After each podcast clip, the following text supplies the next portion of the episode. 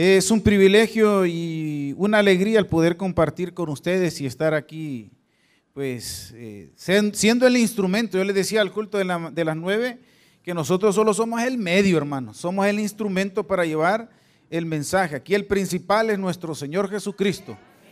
Abra conmigo ahí la segunda carta a los Corintios, capítulo 8, versículo 21. Y cuando lo vaya encontrando, se va poniendo sobre sus pies porque lo vamos a leer todos juntos. Segunda de Corintios, capítulo 8, versículo 21. Una iglesia, eh, la iglesia de Corinto tenía una característica, fíjese, era bien problemática, hermanos. Pero ya aquí en esta carta ya no se vuelve tanto correctiva como lo es la primera carta a los Corintios. De hecho, aquí en la segunda carta ya se da por sentado todos esos problemas que ocurrieron que eran muchísimos, ya se los voy a mencionar. Eh, aquí ya se da por sentado que ya estaban solucionados porque no se mencionan esos problemas. O sea, la carta correctiva de la primera carta hizo efecto en los integrantes de la iglesia de Corinto. Ahora, es comprensible los problemas, ¿sabe por qué? Porque era una iglesia con muchas culturas, con muchas personalidades. Habían judíos, habían paganos, claro, obviamente ya convertidos habían de muchísimas nacionalidades, con costumbres, hermanos, era una iglesia que era la mayor parte gentiles. Y los griegos, que eran parte del gentilicio, esos tipos tenían un montón de dioses, hermanos. Imagínense desde chiquitos. Ellos estaban acostumbrados que si estaban enfermos tenían que ir al dios Esculapio o Esclepio para orarle. Si ellos iban a la guerra o iban a navegar, tenían que orarle a Poseidón. Desde chiquito les enseñaba, entonces cambiarles ese cassette por el Señor Jesucristo, creer en Él, en su, su crucifixión y resurrección, pues fue bien difícil para una iglesia. Entonces era comprensible el hecho de que tuviese problemas. Pero miren lo que dice la palabra del Señor ahí en 2 de Corintios 8:21. ¿Lo leemos todos juntos? Procurando hacer las cosas honradamente no solo delante del Señor, ajá, sino también delante, lo leemos una vez más, procurando hacer las cosas honradamente, no solo delante del Señor, sino también delante de los hombres. Bendito Señor, gracias por tu palabra. Bendícenos, Señor. Te pedimos a tu Espíritu Santo que pueda iluminarnos para poder comprenderla, poder no solamente ser oidores, sino también practicantes de tu palabra háblanos a esta hora. Te lo suplicamos en el nombre de Jesús, tu Hijo amado. Amén y amén. Puede tomar su asiento. Entiendo y se me fue informado que hay bastantes servidores en este culto.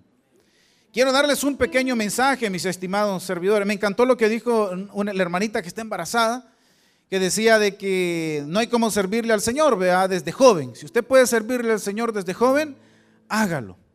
Yo empecé mis servicios, eh, toda mi vida he pasado en una iglesia cristiana. Sin embargo, llegué a la edad de 11 años al tabernáculo central y desde esa edad de los 11 años estuve en un club que se llama Valientes de David, que salía en aquel entonces a dar la película y dentro de ese ministerio, dentro de ese club había un ministerio de varones que era de hacer dramas y evangelismo. Desde los 11 años. Al lo más llegué yo a ese ministerio, me enamoré tanto que me impregné incluso de, del nombre del ministerio, de la historia del ministerio, que incluso a mí me ordenaron al ministerio en ese lugar, allá en Israel, en la fortaleza de Masada. No se imagina eh, lo emocionante, gratificante que fue ordenarme en ese lugar, que habían pasado más de 20 años sirviendo en un, en un ministerio con ese nombre. Y desde pequeño le empezamos a servir al Señor y no es que la edad sea un límite, no es que estamos diciendo, mire, los adultos pues si quieren servir, bueno, vea, pero usted de joven, el servicio es para toda edad, hermanos, no se preocupe.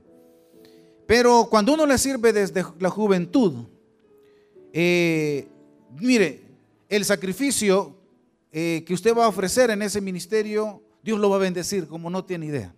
Cuando lo hace con una buena intención, ya lo vamos a ver más adelante. Pero, si usted lo hace, hermanos, no hay cómo fajarse, si se me entiende el término, sirviéndole a Dios, hermanos. Yo recuerdo hacer drama y les contaba los de las nueve, que decía yo salía de bolo, salía de, de, de demonios, salía de Jesús, pero a mí me gustaba entregarlo todo en un drama. Y les contaba que yo cuando salía de bolo, antes de hacer el drama, me vestía de bolo, todo chuco y todo sucio, pintado. Y antes del drama yo me iba a dar una vuelta así, para que veían que el bolo que había llegado nuevo, y les decía, a veces decían, uy, este bolo es nuevo, nunca lo hemos visto. Me querían echar agua y toda la cuestión, entonces, y me tiraba yo en el suelo, y, cuando pasaba el drama me levantaba y entraba en el drama, pues. Me encantaba tanto, hermano, hacer dramas. Todavía me encanta. Y cuando de vez en cuando podemos hacerlo ahí con el pastor Davidito, hacemos eh, lo del ventríloco, que él es cebollita, yo soy el ventríloco. Y hacemos una charla. Y recuerdo yo cuando salía de demonio de Satanás, que me tiraba yo y con unos grandes dolores que ahora los estoy sufriendo. porque, porque me metía las, las piedras, se me metían en las rodillas. Y cuando llegaba a la casa, pero fíjese que mi mamá me decía algo. Una vez también eh, yo regresé, las rodillas todas eh, llenas de raspones. Una vez en un drama todo esto de aquí se me hizo un gran raspón y mi mamá cuando, le, eh, cuando uno le contaban o le llamaban y le decían, se cayó fulano de tal. Mi hermano una vez se quebró las costillas. Y, la, impresión de las mamás, vea, ay Señor, vea, Dios bendito, este es mi hijo, que no sé qué. ¿Y dónde fue? En la iglesia le decíamos, ah, yo pensé que en otro lugar, decía mi mamá. y así era, mire mamá, este, mire, me metí una, tengo todo raspado, una piedra se me, se me metió. Da gracias a Dios que fue sirviéndole a Dios, me decía, y no en otra parte. Entonces, servirle a Dios desde muy joven eh, trae muchos beneficios.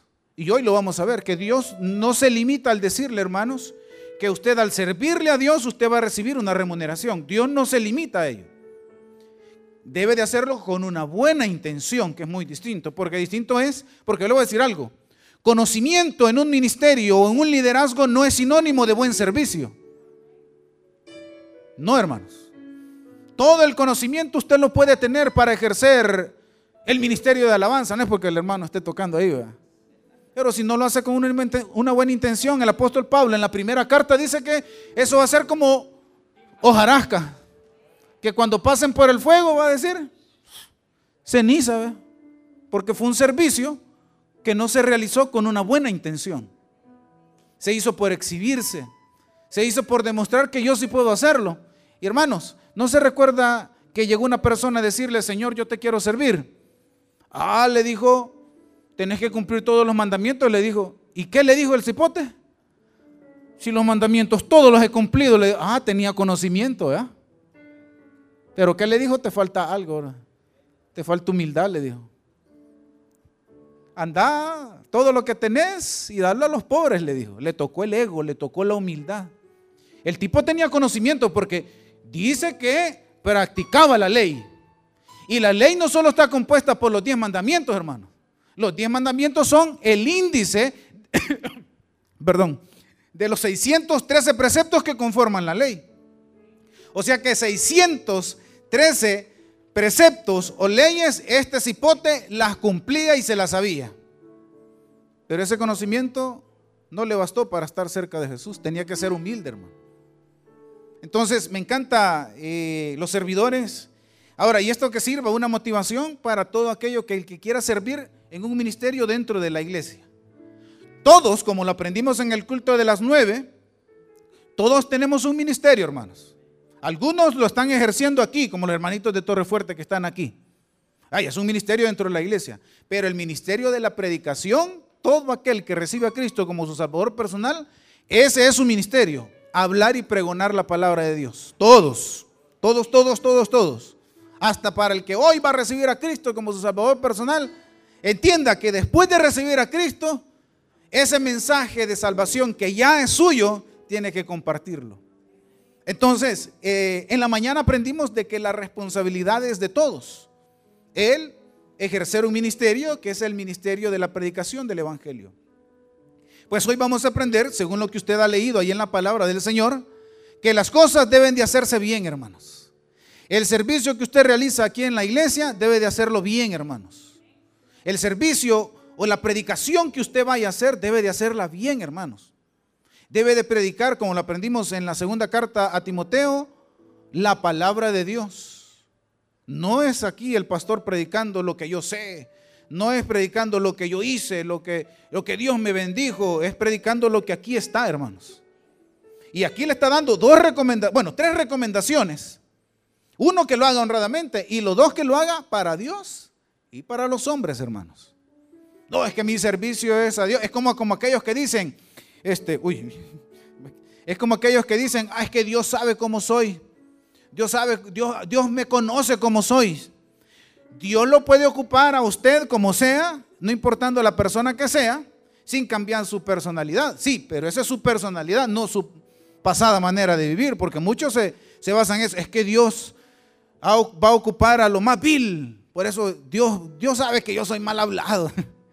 Dios sabe que soy así. No, eso eran, dice el apóstol Pablo siempre en Corintios. Eso eran, hermano. Ahora ya no son. Y por eso Dios de ahí lo sacó para avergonzar a los sabios. Pero porque eran muy distintos. Entonces, el trabajo que nosotros vamos a hacer, hay que hacerlo bien. Ahora, quiero hacer una diferencia, eso sí. Y aquí hablo a los servidores. Cuando yo llegué a la edad de 11 años a ese ministerio, a ese club, lo primero que a mí me enseñaron fueron dos cosas. Uno es, me dijeron, las tareas se hacen de lunes a viernes. Sábado es para ir a ganar almas y domingo es para servir, me dijeron. Y ahí, mire, tenía un... Ah, no, no, yo no era tan inteligente. Bueno, todavía hasta en el seminario no era tan... No, era, no tampoco me sacaba seis, vea, pero tampoco era bien aplicado, pues. Pero a mí me enseñaron eso. Y hasta el día de ahora, hermanos, eso me sirve, fíjese. Lunes a viernes se hacen las tareas. Sábado usted sabe que es para ganar almas. Domingo es para estar en la casa del Señor. Lo segundo que a mí me enseñaron, hermanos, y esto va directamente para los servidores, y me lo me sacaban el ejemplo como un partido de fútbol. En el partido de fútbol hay tres divisiones o hay tres grupos de personas distintas. Uno es la gente que está viendo el partido, que es la, los hermanos de la congregación en general. Lo otro es los jugadores que arman el partido, que son los servidores. Y el director técnico que por obvias razones, usted sabe que es nuestro Señor Jesucristo. Pero la responsabilidad que tiene el equipo de fútbol, el que arma el partido, el que arma el juego, no es la misma responsabilidad que tiene la gente que está viendo el partido. Mis estimados servidores, usted tiene una mayor responsabilidad para con el director técnico, que es nuestro Señor Jesucristo. Usted tiene una mayor obligación que la demás gente de la congregación para con Dios. Y como lo hemos leído aquí, no solamente es con Dios, sino para los hombres. Que yo le hago caso a mi Cristo. Yo le hago caso. Eh, eh, mire, allá en la iglesia central se dan unos problemas, unos relajos, así que es que yo le estoy sirviendo a mi Dios. A mí el líder lo que me diga, las indicaciones me tienen sin igual. Yo le estoy sirviendo. Yo estoy aquí porque Dios tiene mi. ¿Y qué le está aquí, también? No, es que yo estoy hablando de allá, pues. ¿Qué dice ahí? Usted lo acaba de leer conmigo, hermanos. ¿Cómo? No sé si escucharon la oración, ¿verdad? Dijimos, sirviendo a Dios por medio de quién? De los hombres. Debe de haber una disciplina dentro de los ministerios y más de los líderes, hermanos. Y más del líder tiene la gran responsabilidad de obedecer a las autoridades. Y en nuestra iglesia central, si algo está en nuestro ADN, además del evangelismo, además de la predicación del evangelio, fíjese, yo no sé si el pastor Michael se lo ha dicho, aunque la iglesia no es una empresa, se debe administrar bien. Los recursos se deben de cuidar. Los equipos de sonido me están diciendo, eh, los he escuchado que son nuevos. Solo porque son nuevos no se van a cuidar. Al contrario, más se deben de cuidar. Los micrófonos que fueron regalados por respeto al donante, más se deben de cuidar. Entonces, aunque no es una empresa, aquí hermanos, el servicio se debe de ejercer de la mejor manera, con excelencia, porque lo está haciendo para Dios primeramente y lo está haciendo para los hombres. ¿Sabe por qué para los hombres? No se pregunta, pero ¿y por qué para los hombres? Porque la gente de allá afuera lo ve. Yo le contaba una ilustración que le decía en el culto de las nueve de la hermana Margarita, ¿verdad? que a la gran diaconisa servían todos los ministerios habidos y por haber. Pero en el pasaje usted viera la boca que tenía. Porque era mi vecina, hermano. Y, alguien, creo que el doctor decía, o no, sé quién dijo, de, así, ah, servicio, sí, también, pero también es venir a escuchar palabra de Dios. Porque aquí usted se alimenta, aquí usted aprende. Usted lo que diga el pastor, lo que diga su servidor, después usted se va usted solito, mire, quiero ver si es verdad lo que dijo el pastor Michael. Mire, ahí usted va, ¿ve? Ah. Porque esa es la idea. Aquí la idea, hermano, no es que usted agarre lo que nosotros le decimos y ahí esté. Nosotros tratamos de que lo que mayormente le decimos se base en la palabra de Dios. Pero usted váyase para su casa con sus anotaciones y vaya a ver si es cierto lo que nosotros le decimos, hermano. Esa es responsabilidad. Para que si allá afuera no le van a dar garabato, hermano.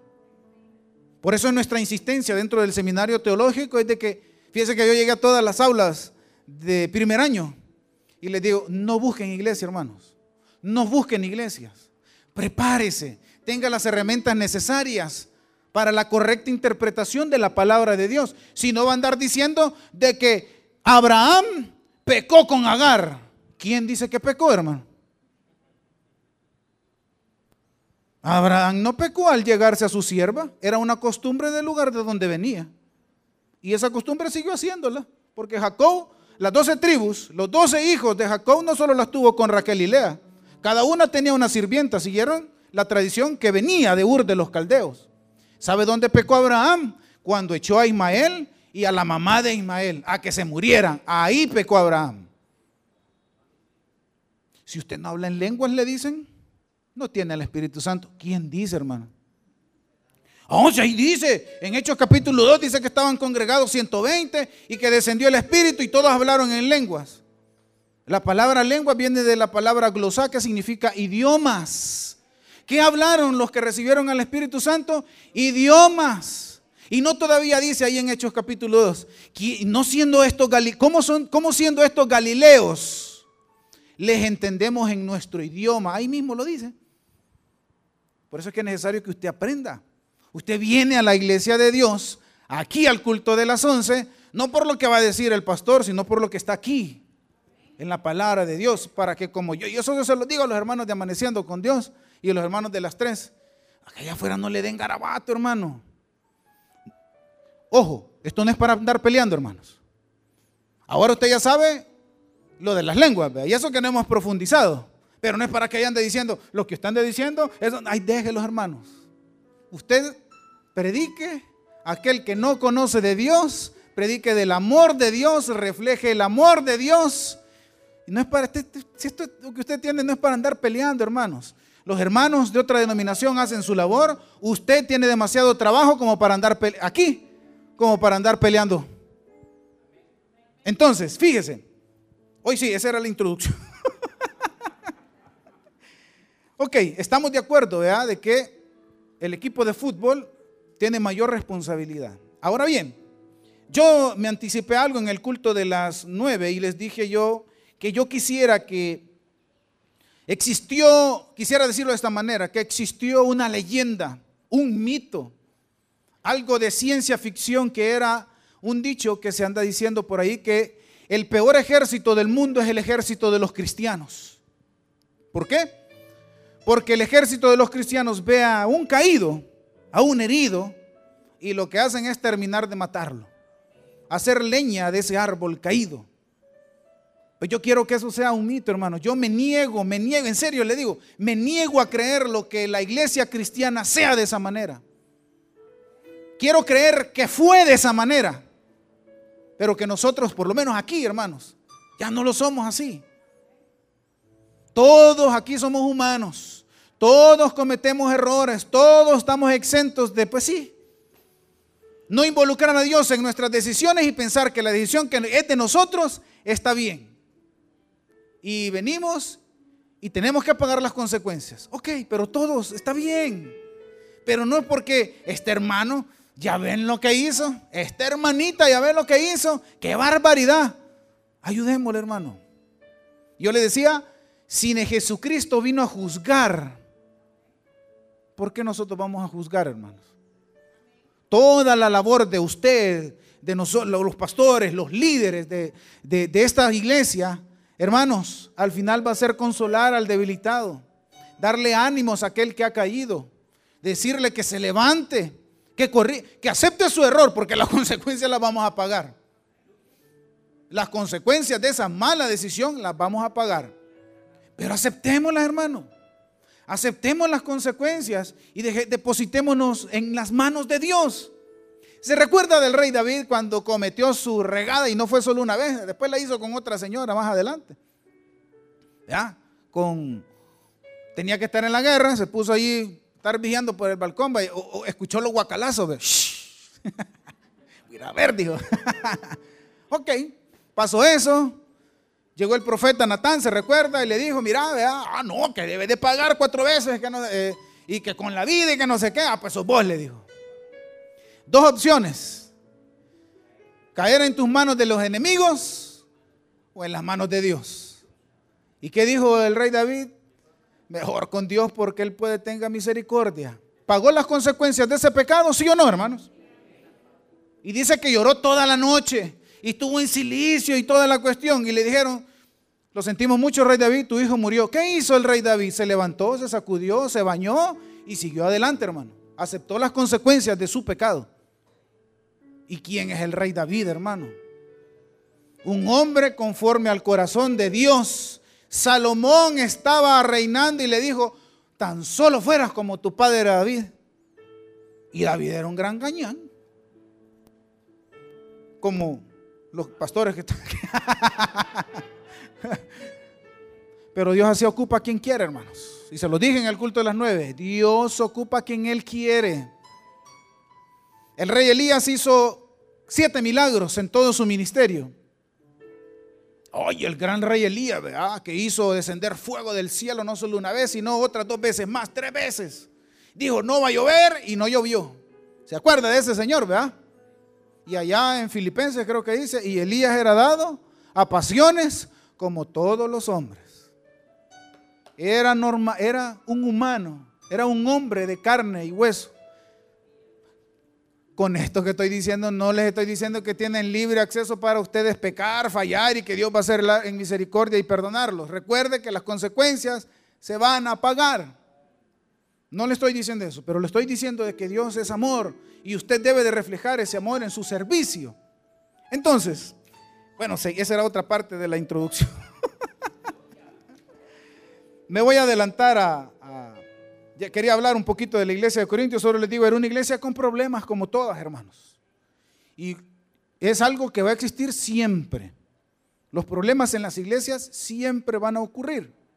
Lo importante es que usted esté fundamentado en ese libro, hermanos. No en el líder, no en el pastor, no en la esposa del pastor que vino tarde. Perdón, hermana. No, hermanos, aquí en ese libro, porque dijimos, hicimos la dinámica, ¿verdad? Este libro no contiene la palabra de Dios, es la palabra de Dios. En ese libro está fundamentado. Bueno, yo no sé si ustedes se dieron, como no se está transmitiendo, ¿verdad? No sé si ustedes se dieron cuenta de un problemita que pasó en una iglesia allá en San Salvador de nuestra filial. Yuca. Gracias a Dios ya se está solucionando todo el problema. Pero fíjese que el propio día que fue todo el reventón le tocó al pastor Fernando. Ahí le preguntan cómo ahora en la tarde cómo le fue. Le tocó al, pastor Fernando ir a cubrir. Ay, Fernando, le dijimos que Dios te socorra ahí, le digo. Porque hasta habíamos escuchado rumores que las feministas iban a llegar, que iban a hacer protestas y toda la cuestión. Que Dios te socorra, hermano. Llegó la gente, hermanos. Llegó los hermanos. Llegaron, hubo culto ese día. ¿Sabe que nos alegramos porque entonces supimos que no estaban siguiendo a un hombre, sino estaban siguiendo la palabra de Dios? Porque ese libro no contiene, como le digo, gloria al Señor, es literalmente la palabra de Dios. Y qué bueno. Y así debe de ser, hermanos. Líderes pueden cambiar, pastores pueden cambiar, pero usted no está aquí por un hombre, usted está aquí por la palabra del Señor. Y la cosa y la cuestión es que usted como servidor de un ministerio o servidor de Dios para predicar la palabra del Señor, usted debe de hacer las cosas Ahí dice primero, honradamente. O sea, no con marufiada, pues. No con amaño. Jugar fútbol, usted, muchos pueden jugar fútbol. Pero ¿qué pasó en un tiempito atrás? Ah, amaño. No, sí, jugaba, ellos jugaban fútbol, pero estaban amañados. Dice aquí, honradamente. Como para, para el Señor, sino, no solo para el Señor, sino que también para los hombres. Ahora bien, mire, busque conmigo Colosenses, capítulo 3, versículos 23 y 24. Allá en Corintios, y le voy a dejar la tarea al pastor que les enseña y que les hable acerca de los de, los dones espirituales, porque hay una parte en Corintios donde menciona y dice que los dones espirituales son dados, son dados al creyente, los dones espirituales, solo al creyente, hermanos. Son dados por Dios. Y esos dones que usted va a recibir y usted lo va a descubrir, los dones tampoco se piden.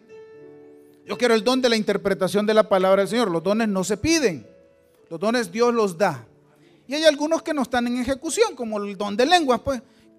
Pero los dones en donde se ejercen es en los ministerios. Por eso dice, hay diversidad de dones, hay diversidad de ministerios dentro de la iglesia y hay diversidad de operaciones, dice allá en la primera carta a los Corintios, o sea, diversidad de resultados. Esos resultados o el servicio que usted debe de hacer debe de ser con una buena intención, porque también ahí en Corintios habla de que van a haber obras no para salvación, sino dentro de su, su vida, que van a ser como jarascas, algunas van a ser como oro, algunas van a ser como plata. Hablando de la intención con la que se están haciendo. Si usted hace un servicio de una mala intención, como lo dijimos al inicio, hermanos, van a ser, montón va a ser, porque las hojarascas, qué montón de bulto hacen, ¿verdad? Pero media vez se queman, hermanos, ceniza. Esos son los servicios o el trabajo que usted hace con una mala intención. Pero si usted lo realiza de corazón, hermanos, con una sonrisa, con ese corazón para reflejar el amor de Dios, como decía el, hermano de, tráfico, hay quienes nos insultan y a veces uno le sale también con el indio, ¿verdad? Difícil pues. Y, y, así es. A veces se le sale el viejo hombre a uno, ¿verdad? Es normal. Pero usted sabe que lo está realizando, aunque usted se va a solear todo el día, usted lo va a hacer con una buena intención. ¿Por qué lo va a hacer con una buena intención? Mire lo que dice ahí el versículo 23. Y todo lo que hagáis, hacedlo de corazón, como para el Señor y no para los hombres. Mire el 24. Sabiendo que del Señor recibiré recompensa. Va, va. ¿Qué le dije yo? Aquí no sé, el, servicio, el trabajo que usted desarrolle, la Biblia no se limita a que usted va a recibir una recompensa. Ahora, una mala intención para realizar el servicio es hacerlo con puro interés. Por eso también le decía, y se lo repito, mire, ame a Dios, créale a Dios, confíe en Dios, no por lo que le va a dar, por lo que le está pidiendo, sino por lo que ya hizo, hermano. Entonces, usted ya sabe que va a recibir una recompensa por su servicio. Amén. No lo haga por interés. Haga por lo que Dios ya hizo en usted. Por eso sirva. Por eso dijeron los hermanos aquí, los líderes que pasaron, que uno, Dios ha hecho es tan bueno que lo único que puede hacer es servirle, hermano. Dios ha sido tan bueno con uno que lo menos que uno puede hacer es predicar la palabra de Dios. Porque no es justo que personas allá afuera no tengan lo que usted sí ya tiene. Debemos de realizarlo. Y como ahí lo dice, sabiendo que el Señor recibiremos esa recompensa. Mis queridos hermanos, para no quitarles mucho tiempo y porque ya el hambre apremia, aprendimos en la mañana que el trabajo es de todos. No hay nadie. Miren, yo algo que se me olvidó decirles es es que algunos pueden decirme, mire, pero yo no puedo evangelizar, yo no puedo predicar, yo no conozco mucho de la palabra del Señor. Hable de lo que Dios ha hecho en su vida, hermano. ¿Qué predicaba el apóstol Pablo aparte del evangelio de nuestro Señor Jesucristo? Su conversión. Mire, hermanos, y el apóstol Pablo, y no dicen que se fue a meter al aerópago, pues, donde estaba la mera salsa de la filosofía, donde estaban los, la gente pensante, ahí se llegó a meter. Donde, veí, donde, donde se reunían y solo porque veían caer una hoja de un árbol, empezaban a hablar por qué se cayó la hoja. ¿Qué motivó a la hoja? Y empezaba uno por uno a hablar. Yo creo que la hoja se cayó por esta razón. Pero es que la hoja no debió haber, pero es que, y así, eso discutían, hermano. Eso y otras cosas más fumadas, vea. Ahí se llegó a meter el apóstol Pablo. Y el apóstol, si hay una característica que me llega de ese tipo es la creatividad que tenía, porque dice que iba entrando y ve una estatua de Zeus, la de Afrodita, la de Hera, la de Poseidón, la de Ares, y vio uno solo. Aquí me voy a agarrar, dijo yo. Buenas. Pues vengo a hablarles del Dios ese que a ustedes les hace falta ahí. Bye. ¿Qué se iban a imaginar? El Dios no conocido. Y ese Dios es nuestro Señor Jesucristo. Y empezaba, miren. Usted, es importante la preparación, sí, de la palabra de Dios. Por eso les digo, por eso estamos aquí aprendiendo. Aquí nos alimentamos. Allá afuera, hable de lo que Dios ha hecho en su vida. Hable de lo que Dios hizo en la vida del otro, hermano. Porque aquí hay que orar por nosotros y nuestras peticiones. Amén. Pero si usted conoce que su hermano está orando por una petición, también ore por ello. Y cuando Dios le dé la bendición, incluso antes que a usted, dé gracias a Dios por el hermano, hombre. Dé gracias a Dios. Hay que tener un buen corazón, hermano. Hay que hacer las cosas bien, como lo leímos en la, en la segunda carta a Corintios. Hay que hacer las cosas bien. Para Dios y para los hombres. Porque de esa gente que está ahí abajo lo está viendo, hermanos. Yo les he contado una ilustración en, el culto de las nueve. Y les pregunto a los que no estuvieron. No se ha puesto a preguntar por qué promueven al que no es cristiano y al cristiano no. ¿Por qué le dan el aumento al que no es cristiano y al cristiano? Porque el que no es cristiano llega temprano, hermano. El que no es cristiano ha estudiado más incluso. O es más biznero, pues. Por eso ahí pasan, oh chica, el que tiene, el que tiene, el que tiene los moteles, estamos hablando, el que tiene los moteles, el que tiene el mejor carro. Y yo, Señor, que te sirvo. Sí, hermano, pero él tuvo espíritu biznero. No le estoy diciendo que voy a poner moteles, pero, pero vaya y ponga un negocio. Emprenda, invente. Él se arriesgó. El motelero se arriesgó. El que tiene los bares se arriesgó. Vaya usted también, hermano. Vaya a poner ahí, invente lo que sea. Y hay un montón. Mira, allá en el Paseo del Carmen le venden un, una salchicha así. Y adentro de la salchicha le ponen queso, le ponen le ponen, eh, ¿cómo se llama? Bacon, el tocino. Ay, el bacon. Ay, carne de chuche que es el, Y le dicen a uno, ok, ¿con qué topping? ¿Cómo que con qué topping? Puede echarle aquí taqui, me dijeron, puede echarle papas, puede echarle el gran volado así, ¿ve? Como tres dólares, eso sí, ¿ve? Pero como le echan un montón de volados y bien, bien, bien curioso, va, emprende, hermano. Yo no le eché la culpa al, inconverso, no. Sí, que el, que el más chambroso quizás es el cristiano ahí en la... El que menos se quiere quedar después de la hora es que tengo que estar en mi culto. Tengo que estar en mi servicio. Mentira. ¿Para qué? Como no le pagan horas extras. Mire, aún en la iglesia, yo tengo un compañero y buen amigo mío que le ofrecieron un trabajo mejor. ¿Y sabe qué fue lo primero que, dijo? Y las horas extras dijo, ay, uno cuando está trabajando en la iglesia central, ¿verdad? uno tiene hora de entrada, hermano, pero de salida no tiene, hermano. No tiene. Ahora, eso es sacrificio. No confunde el sacrificio con el sufrimiento. El sufrimiento son consecuencias de sus malas decisiones, de nuestras malas decisiones. Pero sacrificios son... ¿Cuántos quisieran estar en la playa, hermano? Más con estos calores, vea. Allá, con el coquito helado. el coquito con el coctelito, con una, el, gaseosa helada. Ahí quisiera estar uno, pero estamos en la casa del Señor, hermano.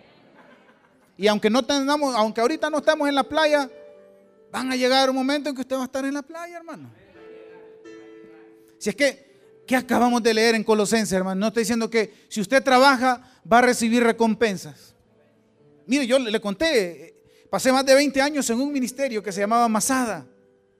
Amé tanto ese ministerio. Llegué a ser líder de ese ministerio me podía la historia y cuando en el 2000, en el 2000, en, el 2020, en el 2020, eh, sí, en el 2020 nos dieron la oportunidad de Israel allá. Ahí me ordenaron, como les digo.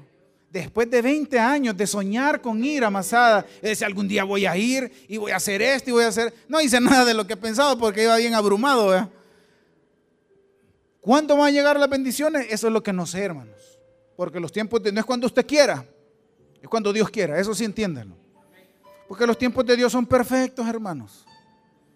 Nosotros no se adelante a los procesos de Dios, pero sírvale de todo corazón. Si usted va a servir en esta iglesia, en un ministerio, enhorabuena, la invitación es para los jóvenes y para los adultos. Entra en esta dimensión de servir. Y si usted no, pues no quiere estar en un ministerio, pues ejerce el ministerio de la predicación del Evangelio, en su casa, en su trabajo, en su pasaje, en la universidad, en el colegio. Pero debemos de servirle al Señor por lo bueno que Él, Él fue cuando se mandó a su Hijo Jesucristo a morir por cada uno de nosotros. Amén. ¿Por qué no le da un fuerte aplauso al Señor y oramos? Bendito Señor, gracias. Gracias por tu palabra.